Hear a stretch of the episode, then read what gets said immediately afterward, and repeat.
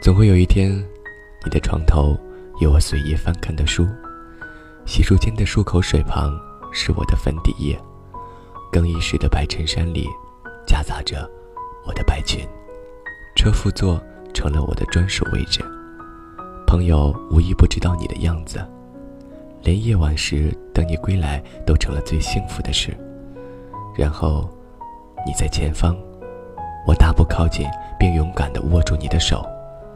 听你低头说：“我们回家吧。”